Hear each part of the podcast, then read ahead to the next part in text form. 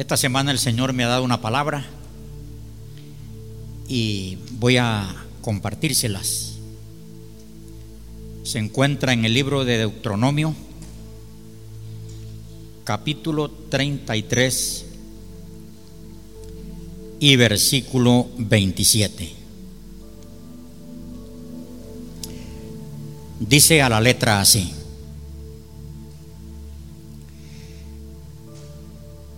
El eterno Dios es tu refugio.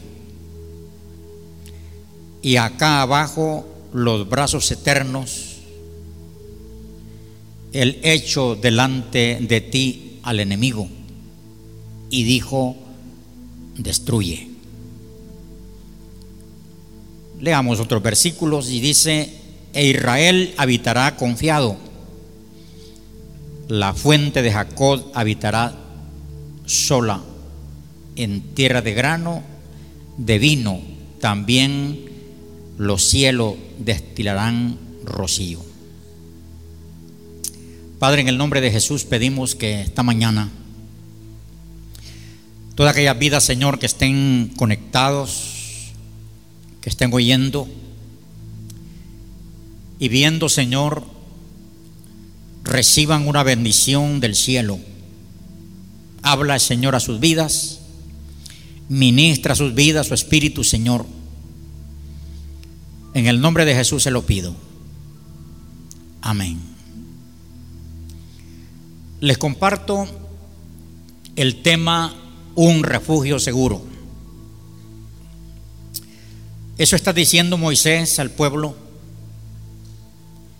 Él le dice, el eterno Dios es tu refugio. Moisés, que su vida es la evidencia de que Dios ha sido un refugio. Cuando Moisés era niño, bueno, cuando iba a nacer, había un decreto de muerte en la tierra y este decreto era que muriera todo hijo varón todos los varones, el rey le dijo a las parteras, vean, y si es varón, mátenlo, solo dejen vivir las hembras. En la tierra había un decreto de muerte. En ese tiempo nació Moisés. Y desde ahí, desde desde el nacimiento vemos la intervención del Dios que Él llama refugio eterno. Después vemos todo el caminar de Moisés en la vida. Bueno, dice que la mamá para para librarlo dice que lo puso en una en una canasta de junco Dice que le untó brea de afuera la canasta y la puso en el río. Allí iba Moisés, el niño. Y dice la palabra que este niño estaba flotando sobre las aguas del río Nilo, del gran río. ¿Se puede imaginar usted en los ríos hay serpientes, hay hay lagartos, se podía hundir o se lo podían comer al niño. Pero allí estaba el Dios refugio, guardando el niño en ese gran río. Ahí estaba el Dios refugio. Por eso Moisés puede llamar a Dios refugio eterno. Después vemos el, caminar de la vida. Moisés tuvo, tuvo tiempo de peligro en el desierto. Tuvo tiempos difíciles en la vida. Dice la palabra que cuando a Moisés lo, el pueblo, el mismo pueblo quería apedrear a Moisés, Debido a que Moisés tenía un compromiso delante de Dios, porque Dios lo había llamado, Dios le había dado mandamientos, ordenanzas, y Moisés estaba comprometido con Dios a obedecerle a él, porque Dios le había dado palabra. Le dio el libro de la ley, le dio los mandamientos. Dios le hablaba a Moisés, entonces Moisés tenía un compromiso con Dios. Este compromiso que Moisés tenía con Dios no lo entendía el pueblo, no podía digerirlo, no, el pueblo pensaba diferente. Entonces a Moisés se le levantaba el pueblo, dice que querían apedrearlo, querían matar a Moisés. Y Moisés lo que hacía era ir al refugio, a Dios. Allí iba a Dios cuando lo querían matar. Los líderes, habían líderes que, que querían quitarle el liderazgo a Moisés. Dentro del pueblo se levantó Coré, Datán y Abirán y querían apartar a Moisés y colocarse ellos como líderes. Pero Moisés tenía el compromiso con Dios y ¿qué hacía Moisés en medio del conflicto de estos líderes? Ir al refugio. Y así vemos cuando ya iba Moisés con el pueblo en el desierto, se le levantaron guerras. Se levantó Amalet, atacó al pueblo. ¿Qué hacía Moisés? Ir al refugio, a Dios el Eterno. Allá estaba en el monte orando, en el refugio. Porque Moisés había tomado a Jehová, Dios, como su refugio. Siempre que se encontraba en apuros, iba al refugio.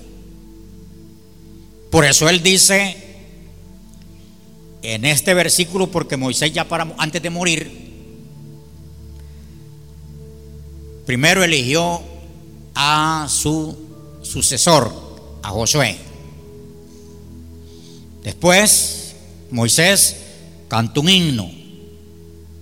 Y vemos a Moisés cantando un himno.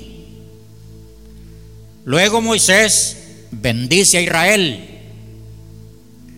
porque Dios le dice que se lo va a llevar. Entonces Moisés bendice a Israel.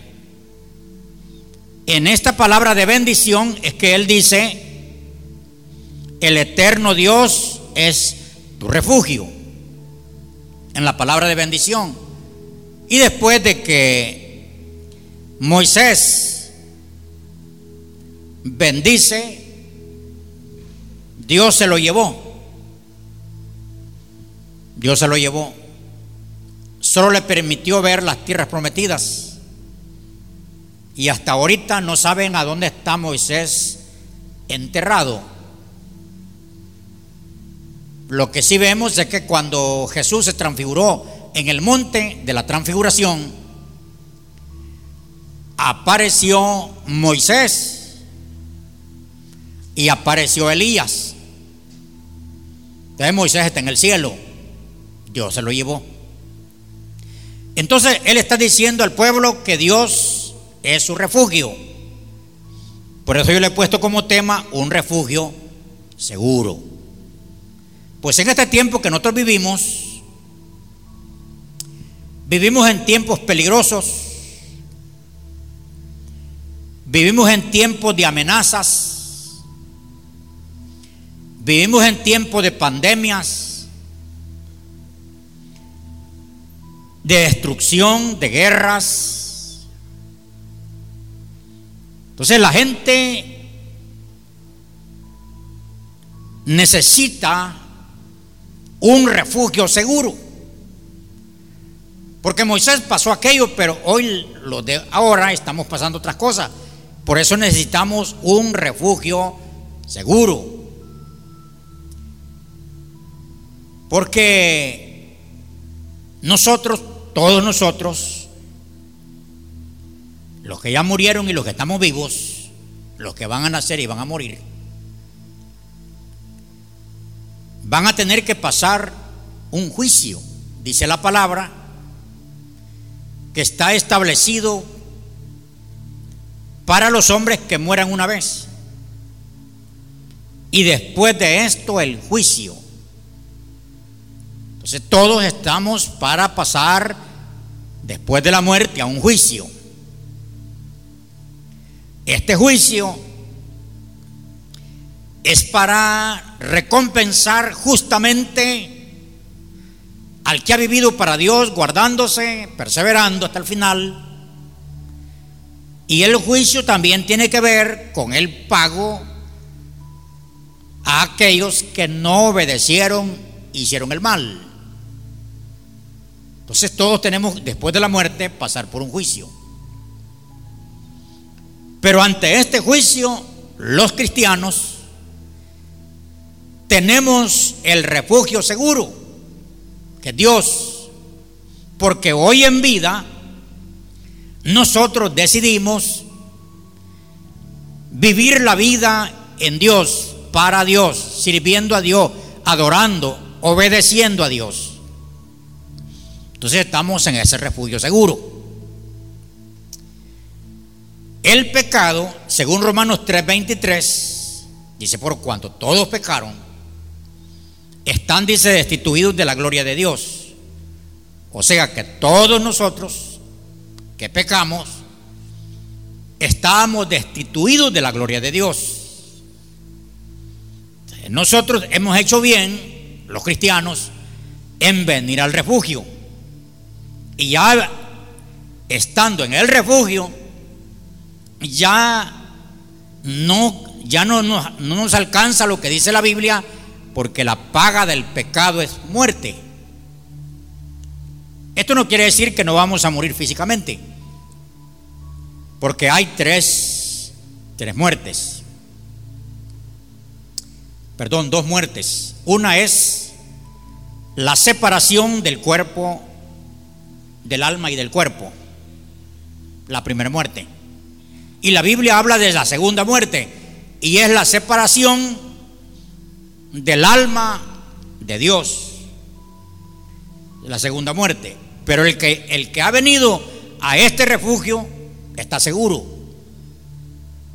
está seguro, ya no, ya no tiene eh, un pensamiento negativo de que qué pasará. Necesitamos este, este, este refugio seguro porque nosotros no nos podemos salvar a nosotros mismos. No se puede. No nos podemos salvar tratando de ser buena persona o las buenas obras. Veía este mes un grupo de gente que van caminando de rodillas. Se desmayan, caen, pero se vuelven a, poner sobre sus rodillas y ya sus rodillas van derramando sangre. Ellos van hacia, le han hecho un voto a un ídolo y el deseo de ellos es llegar frente al ídolo. Por eso van así en una carretera ni pavimentada, sino que piedra suelta. Hay unos que desmayan. Y hay personas que les van ayudando para aquellos que se desmayan. Eso es cuando uno quiere obtener las cosas espirituales de una manera personal, equivocado, débil, cuando ya hubo uno que pagó el precio, Jesucristo. Dice la palabra que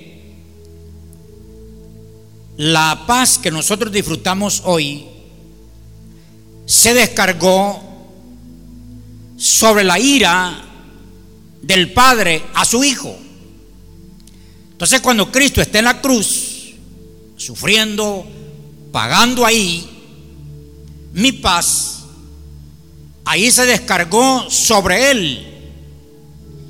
Entonces, yo debo de venir a Cristo, porque cuando yo vengo a Cristo, abrazo todo lo que Él pagó por mí. Por eso es de que no nos podemos salvar a nosotros mismos. Cristo nos salvó. Él pagó el precio. Necesitamos un refugio seguro porque el alma nuestra es eterna. Los seres humanos tenemos alma eterna. No muere. Esta eternidad, el alma lo va a pasar en dos lugares. Los que hemos escogido a Cristo, vamos a pasar en el cielo. Ahí va a pasar el alma en el cielo. Los que no escogieron a Cristo, la van a pasar en el infierno. El alma es eterna. Dice que no muere. Nosotros no somos como los animales. Un caballo tiene alma, pero es alma mortal. Un perro tiene alma, pero es alma mortal. Cuando muere el perro, muere el alma. Ustedes van a ver ahí cuando el, cuando el amo llega a la casa, el perro se alegra y mueve la cola. Se alegra el perro. Porque tiene un alma mortal. Así el caballo. El buey tiene alma mortal. Cuando muere el animal, muere el alma. Los seres humanos no. Los seres humanos muere el cuerpo, pero el alma sigue viviendo.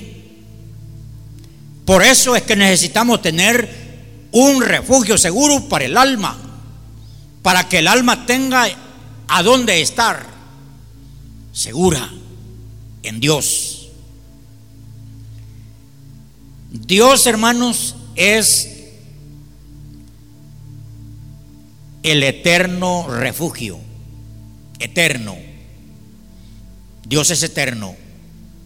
Él es, Él es el que el que guardó a, ahí vemos en la Biblia cómo Dios guardó. Eh, hoy que fuimos a, Israel, nos decía el guía,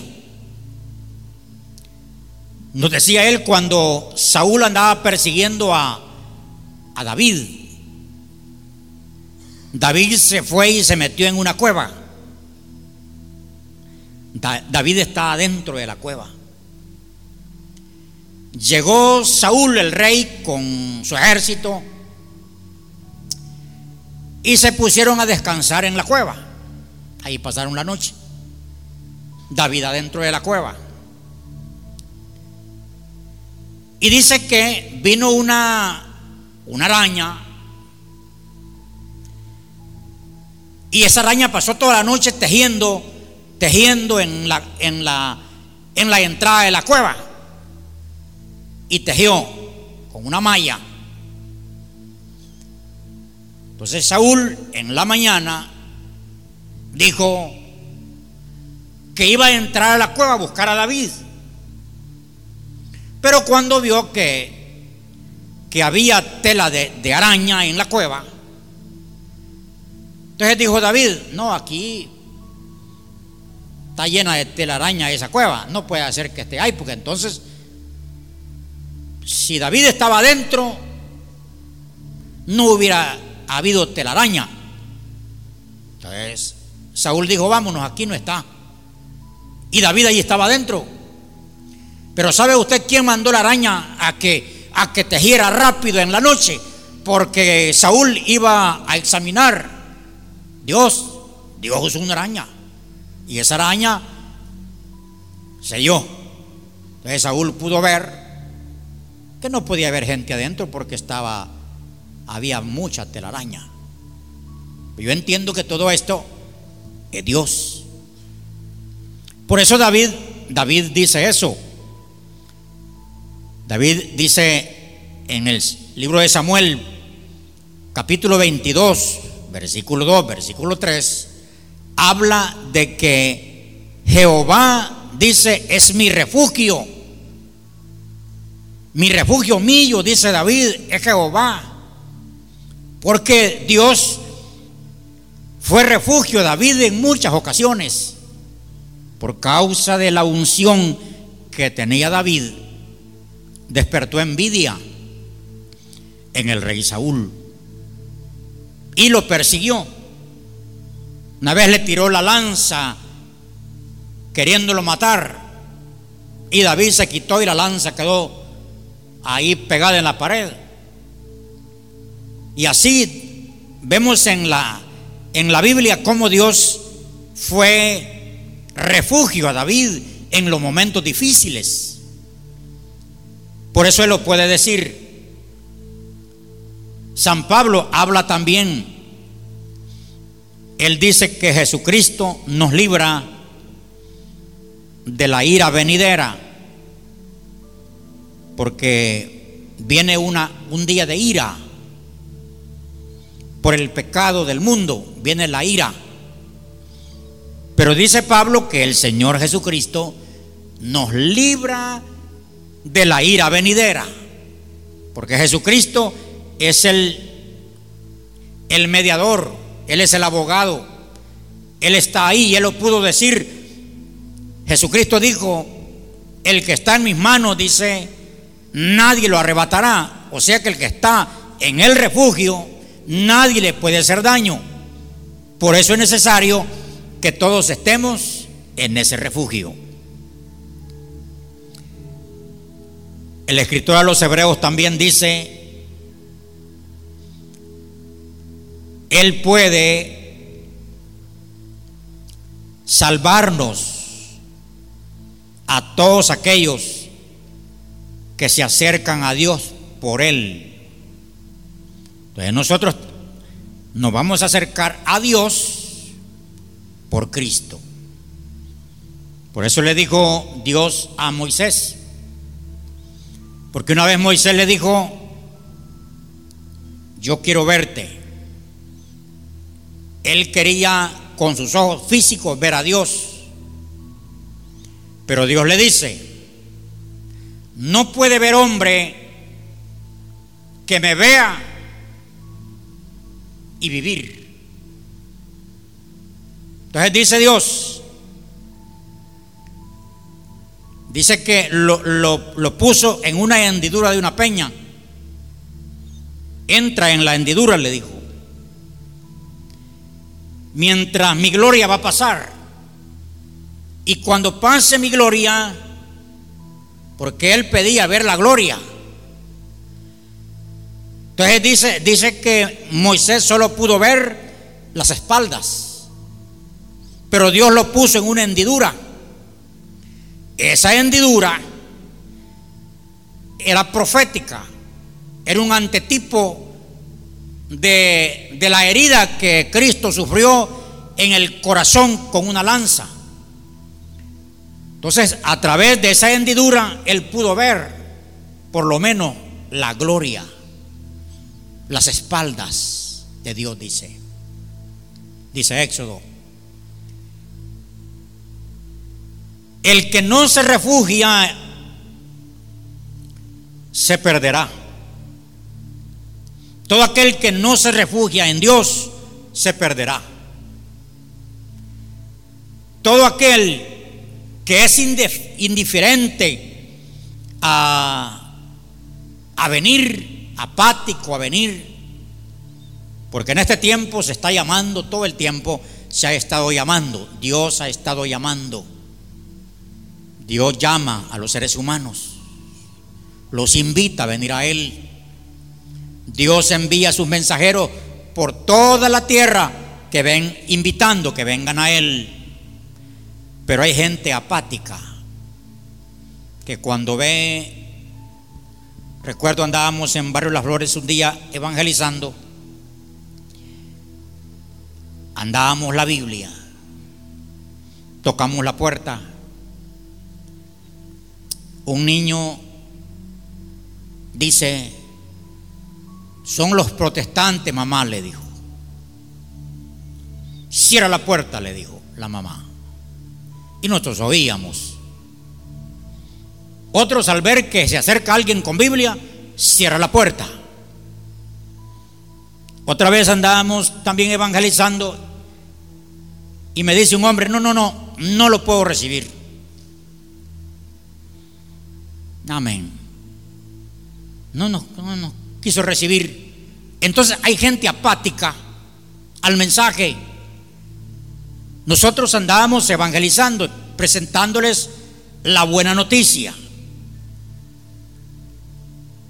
A una señora le decimos, en ese mismo evangelismo, le traemos buena noticia. Gracias a Dios, dijo. Y cuando le empezamos a hablar, ah, no, dijo. Yo pensaba, dijo que era, es que antes Gigante Express mandaba un correo. Se iba a la casa de la persona y le decía, tiene encomienda en Gigante Express.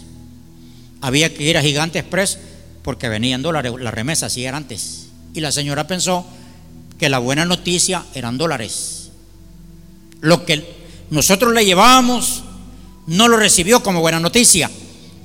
Por eso digo, todo aquel que sea indiferente, que sea apático, que rechace el mensaje del Evangelio, que no acepte este mensaje, se perderá.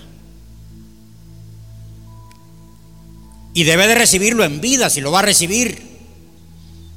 Porque ya es después de muerto, nada se puede hacer. Nada se puede hacer. Nada se pudo hacer por el rico que, que murió en el tiempo que murió Lázaro. No se pudo hacer nada con el rico. Abraham, el amigo de Dios, no pudo hacer nada. Porque le decía que venga Lázaro y que me moje la lengua.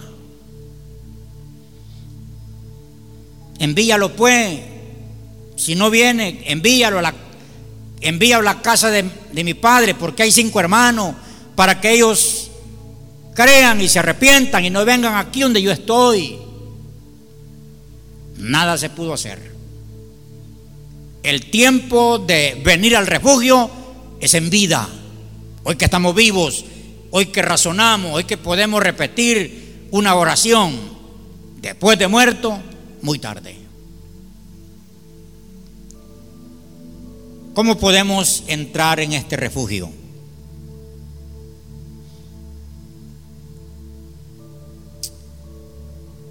En primer lugar, debemos de escapar, salir, porque según la Biblia Dios estableció cinco ciudades de refugio en el Antiguo Testamento. Y dice que cuando alguien, habían accidentes, siempre han habido accidentes, si alguien estaba hendiendo leña con una hacha. Y esta hacha se, se zafaba del palo y, y iba y le pegaba a alguien. Y ese alguien moría. Porque había refugio para muerte accidental, no premeditada. Les dice que el, el, aquel homicida que había matado a alguien tenía que huir a una de las cinco ciudades. Huir, tenía que correr. Y si atrás venía el vengador, el, el familiar, un familiar que quería vengar la muerte, este homicida tenía que correr. Y cuando él llegaba a la puerta de la ciudad, a donde los ancianos, este homicida decía, vengo huyendo, me vienen persiguiendo, maté a alguien y lo maté de esta manera. La ley era que ya no lo podían matar. La ley decía que había que entrar a esa ciudad, permanecer ahí hasta la muerte del sacerdote en turno. Entonces yo deduzco que para venir al refugio hay que salir huyendo, corriendo a la ciudad de refugio. Y en este caso es Cristo. Entonces la persona tiene que correr a Cristo lo más rápido antes que el diablo lo alcance y lo mate. Antes que el perseguidor lo mate, tiene que correr al refugio, a Cristo. Y dice que el homicida tenía que permanecer en la ciudad, aunque no le gustara la ciudad, aunque quisiera estar en, su ciudad con su familia, no podía regresar. Esto me dice que el, el que ha venido al refugio a Cristo tiene que estar ahí, no apartarse, no irse, tiene que estar en el refugio. Dice que, que el homicida confesaba. Él no podía decir vengo huyendo solo por huir. No, él tenía que confesar, he matado a alguien, me persiguen y quiero que me den refugio. Entraba el hombre y vivía en esa ciudad. Por eso es de que cuando Dios iba a quemar a Sodoma y Gomorra, Dios envió unos ángeles a decirle a Lot que saliera de Sodoma y Gomorra, pero deprisa, corriendo. Lot tenía que correr por aquella llanura. Y, y los ángeles le dicen que entre a una ciudad llamada Zoar, porque nada pueden hacer, dicen, hasta que tú no hayas entrado en la ciudad. Este Lot salió corriendo con sus hijas por aquella llanura. Cuando ellos entraron a Zoar, los ángeles dijeron, ahora sí, podemos quemar a Sodoma y Gomorra. Pero antes no, porque iba alguien huyendo hacia un lugar de refugio y podía alcanzarle el mal.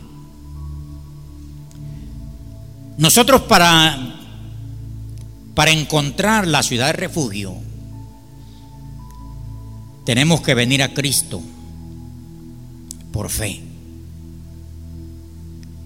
Venir a Cristo y confesar, recibirle, porque dice Romano 10, si confesares con tu boca que Jesús es el Señor y creyeres en, en tu corazón que Dios le levantó de los muertos, serás salvo. Dice, porque con el corazón se cree para justicia, pero con la boca se confiesa para salvación. Muchas personas dicen, está bueno, es cierto, pero no lo confiesan, solo lo piensan. Pero para recibir la salvación, primero hay que creer que Cristo es la verdad, es la vida. Luego con la boca hay que confesar, eso es poderoso, hay que confesar, recibirle como Señor y Salvador. Con la boca hay que confesar y decir, me arrepiento de todos mis pecados, de todos. Hay que confesarlo. Esa confesión le da derecho a ser salvo. Por eso es que no hay otro nombre dado a los hombres en quien podamos ser salvos de no ser Jesucristo. Ya habiendo recibido a Cristo como Señor y Salvador, eso lo hacen muchos. Mucha gente hace eso. Pero hay que dar el otro paso. Es perseverar en Él, vivir en Él, seguir en Él, estar en Él hasta el final. El final de la vida o que Cristo venga. Como los israelitas. Los israelitas dice que en Egipto estaba cayendo las plagas. La última de ellas iba a golpear a toda familia, iba a haber muerte. Pero Dios le habló a Moisés y le dice que en la tierra de Gosén, en los hogares, se sacrifique un cordero, la sangre se ponga en los, dinteles de las puertas y la carne se la van a comer ya adentro, asada.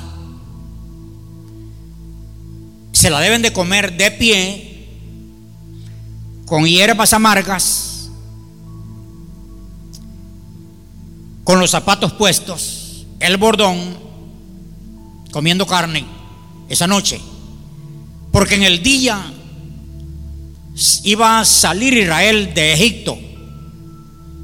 Entonces esto es un antetipo que Israel fue guardado de todas las plagas, de la muerte, por, el, por la sangre. Entonces nosotros vamos a ser guardados en este refugio por la sangre de Cristo.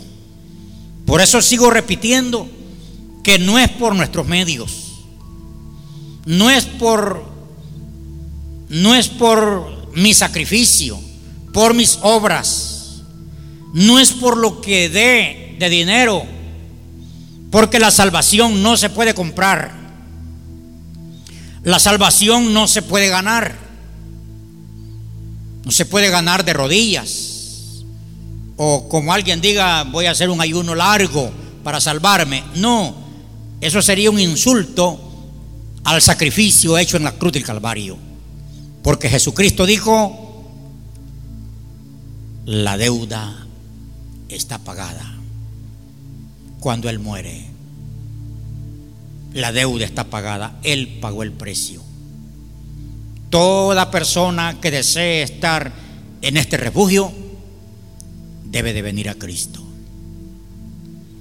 Puede ser que sea buena persona y haga buenas obras, pero eso no te salva. En nuestro país hay historias. El doctor Benjamin Bloom regaló un hospital que está sirviendo mucho pero eso no lo salva al hombre. El doctor Rosales también, pero tampoco se puede salvar. Hay gente que anda dando alimento en las casas a los pobres, pero eso no salva. Hay gente que da de comer al pobre, pero eso no salva. Hay gente que tiene buenos principios, buenos principios morales, pero eso no salva. Porque quien salva se llama Jesucristo el Hijo de Dios.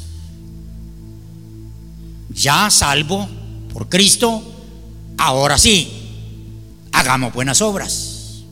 Demos al pobre. No para ser salvo, es porque ya somos salvos y por obediencia a la palabra. Ya concluyendo, el día de la ira se acerca y debemos de acudir al refugio, a Cristo. Las plagas ya están viniendo. La Biblia habla que Dios tiene las plagas reservadas, todas aquellas plagas que va a derramar sobre la tierra, las tiene debajo del granizo, que hoy se llama el hielo, que ya se empezaron a, derretir. Ahí están todas las plagas para que no se arruinen, tienen hielo encima. Pero derritiéndose el hielo, va, se va a desatar una de plagas, una tras otra, una tras otra. Es donde va a morir, va a morir millones y millones, va a haber peste, peste en la tierra y peste en el mar. Porque los animales del mar se van a morir. Las aguas se van a convertir en sangre. La Biblia habla de que el sol se va a bajar y va a quemar, va a crear úlceras, cáncer. Los ríos, ¿quién va a querer beber sangre? El agua va a estar hecha sangre. Es más, los ríos se van a secar. Va a haber escasez de agua. Entonces la gente va a querer encontrar refugio, pero ya es tarde. Porque todo eso se va a empezar a desatar un día después que el Señor lleve a su iglesia al cielo. Ahorita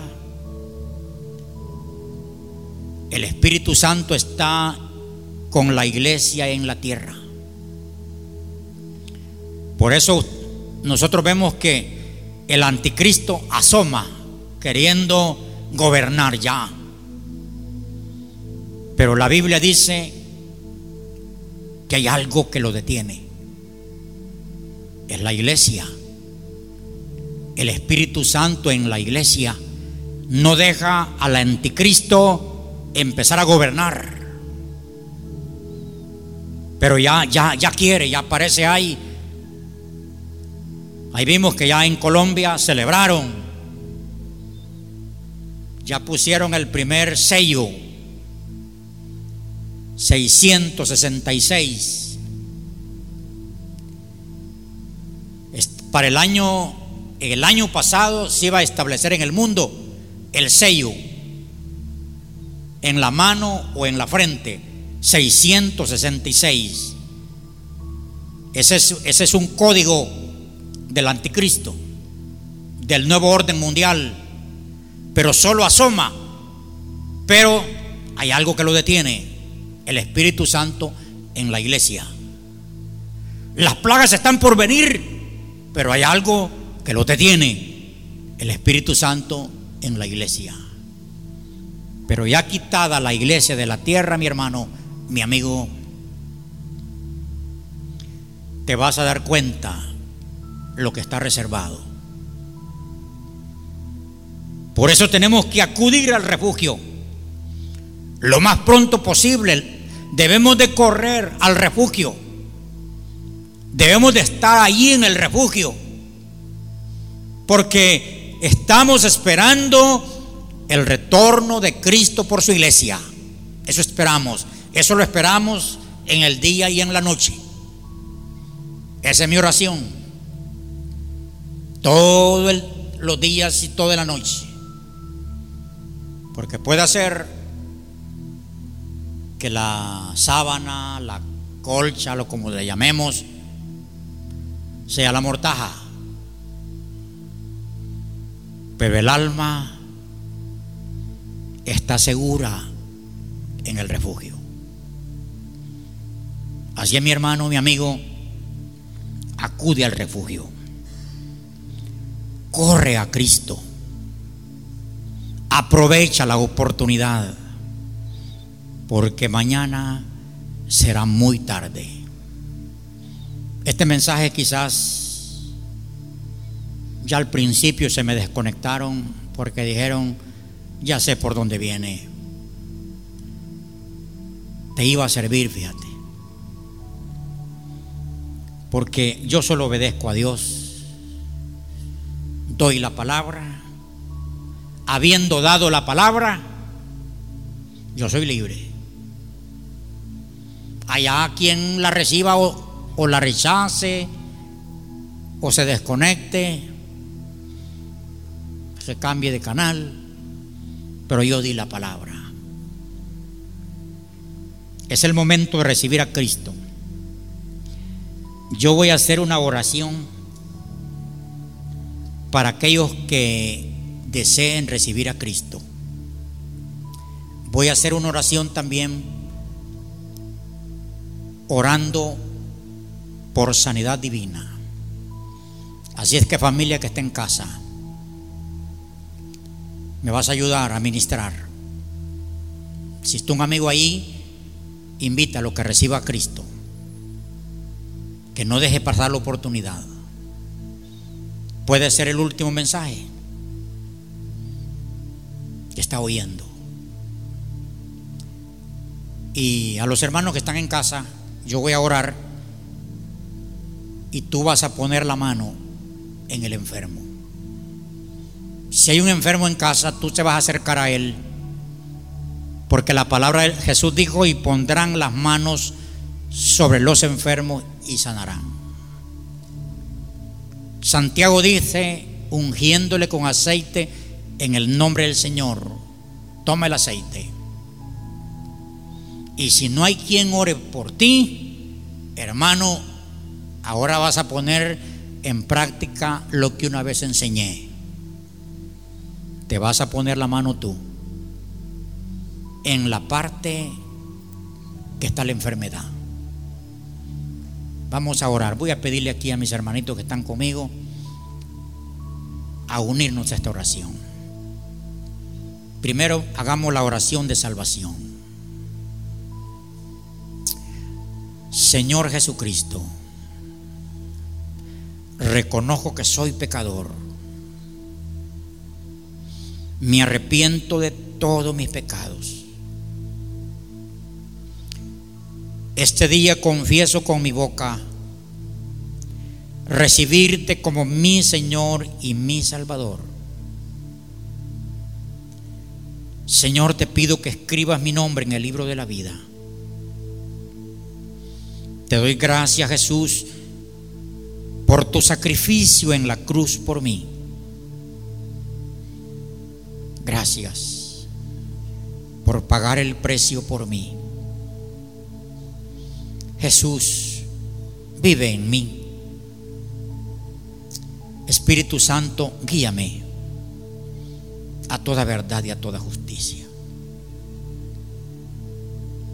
Ahora oramos por los enfermos.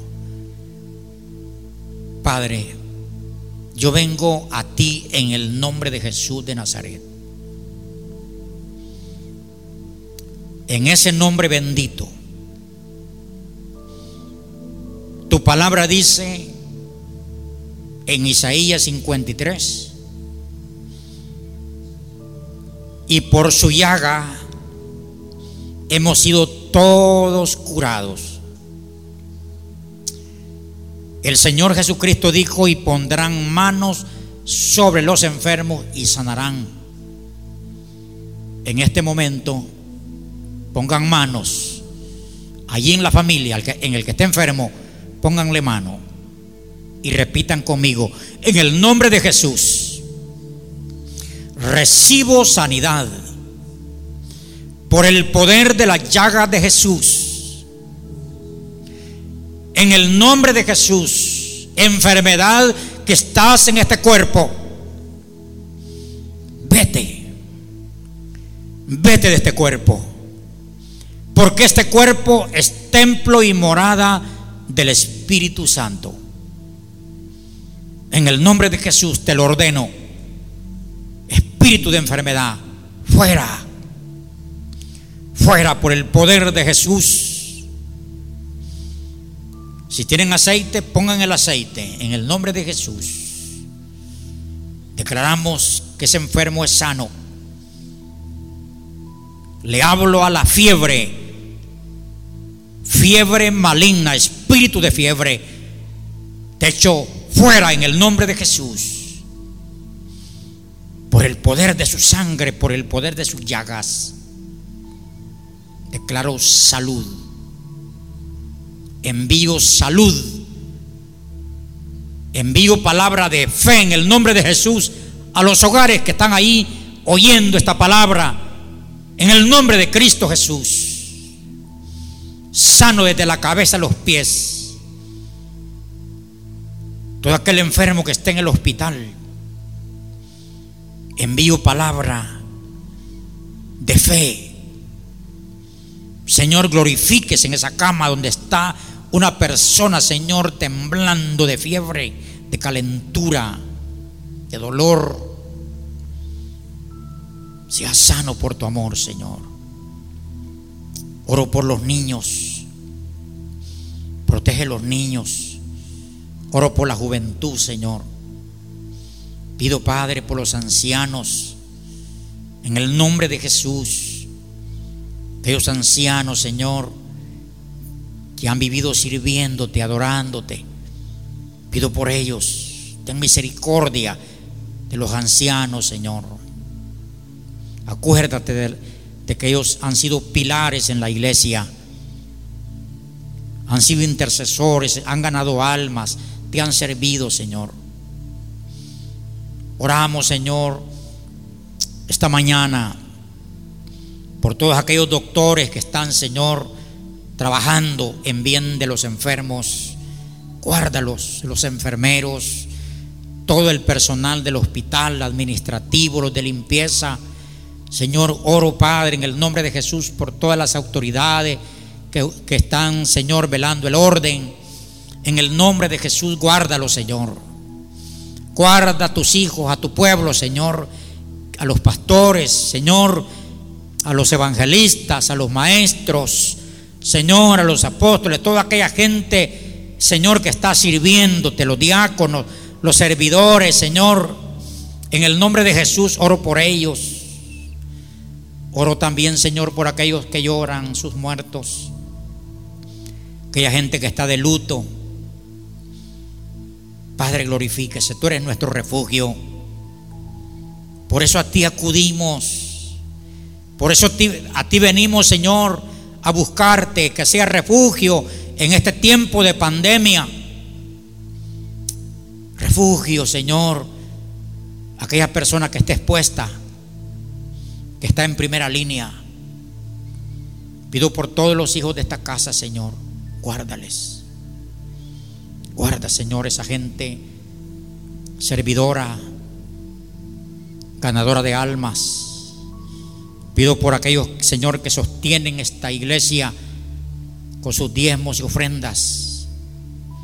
Padre, bendice sus finanzas de una manera milagrosa, Señor, sus negocios.